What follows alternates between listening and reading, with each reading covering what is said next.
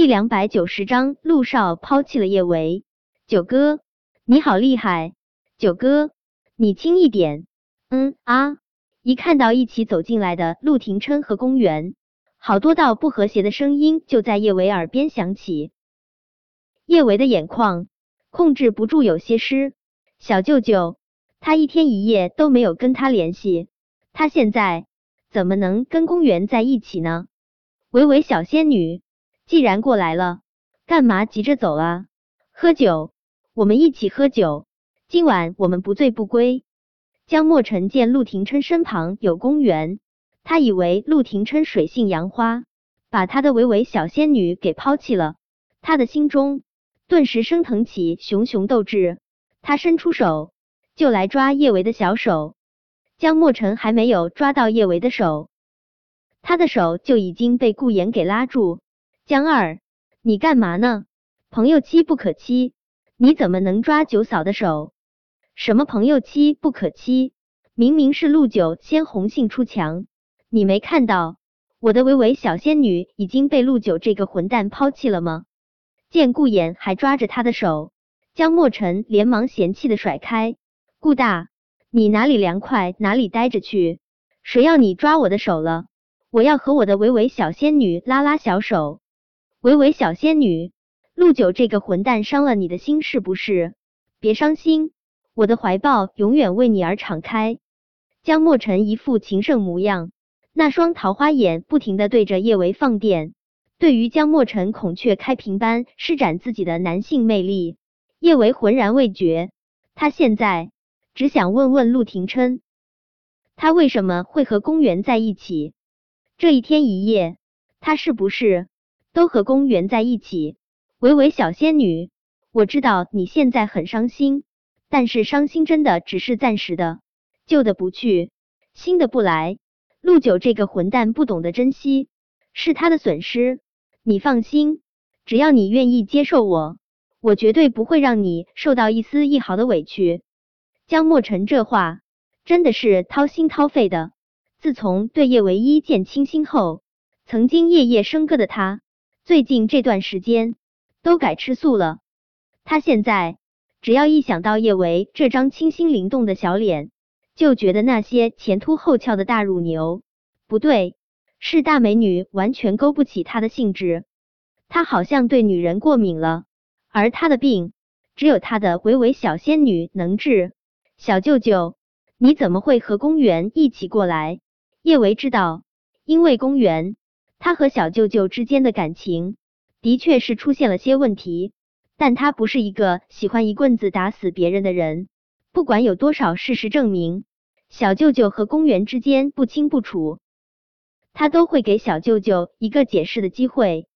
只要小舅舅向他解释，他对他说他和公园之间什么都没有，哪怕全世界的人都觉得小舅舅和公园是一对。他也会对小舅舅深信不疑。陆廷琛还没有开口，江墨尘就已经义愤填膺的说道：“他们怎么会一起过来？这还用说吗？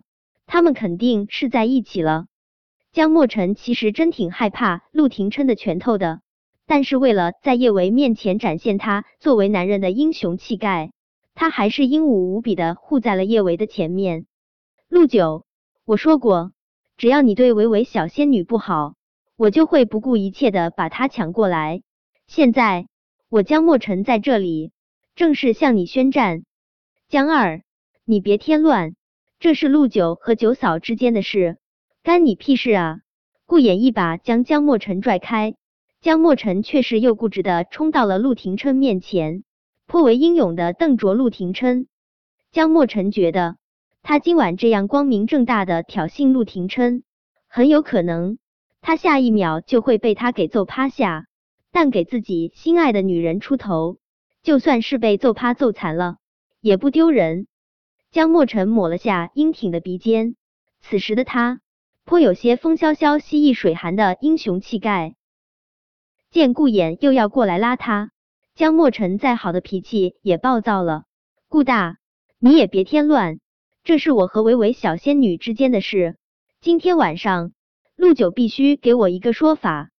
陆九，我告诉你，感情重在一心一意，你别想吃着碗里的，还想看着锅里的。今天晚上你必须在这里跟我说清楚，你和公园到底是什么关系？要是你决定和公园在一起了，那好，我祝福你们。我只是希望以后你别再缠着我的维维小仙女。陆九，别以为就你抢手，是我承认是有不少女人吵着嚷着要给你生猴子，你还被评为了什么国民老公第一名。但我告诉你，我的维维小仙女也不是没人要，你对她不好，我不会再给你欺负她的机会。说着，江墨尘就不管不顾的攥住了叶维的手。维维小仙女，别怕，有我在，谁都别想欺负你。叶维不着痕迹的从江墨尘手中抽出自己的手，他没想到江墨尘今晚会为他出头。他其实并不讨厌江墨尘，但他心中已经有了小舅舅，他也不会跟别的男人搞暧昧，所以他不会给江墨尘任何不必要的希望。今天晚上。他只想向陆廷琛求一个明白，不管是生是死，他都要陆廷琛给他一个明白。小舅舅，你怎么会和公园一起过来呢？陆廷琛迟迟没有回答，叶伟忍不住又把刚才的话问了一遍。陆廷琛的视线一直锁在江墨尘的手上，刚才他抓了叶维的小手，他恨不能用眼神将他的手大卸八块。听了叶维的话。陆廷琛不由自主蹙眉，他刚想说些什么，公园就率先开了口：“叶维，你别误会，我和九哥之间没什么的，他只是凑巧跟我一起过来。”公园这话明显的此地无银三百两，他说凑巧，更是让人不由自主的浮想联翩，觉得他和陆廷琛之间有什么不清不楚的关系。包厢里面的温度。明显要比外面高不少。公园围了围巾，有些热。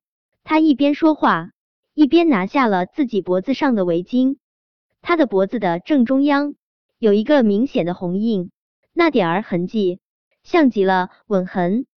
公园，你这脖子上是什么啊？该不会是陆九留下的吻痕吧？江墨尘也注意到了公园脖子上的红痕，他唯恐天下不乱的问道。他低低笑了一声，接着说道：“看来你和陆九发展的挺快的啊，陆九，你看你都跟公园那啥了，你是不是应该别再缠着我的维维小仙女了？”本章播讲完毕，想提前阅读电子书内容的听友，请关注微信公众号“万月斋”，并在公众号回复数字零零幺即可。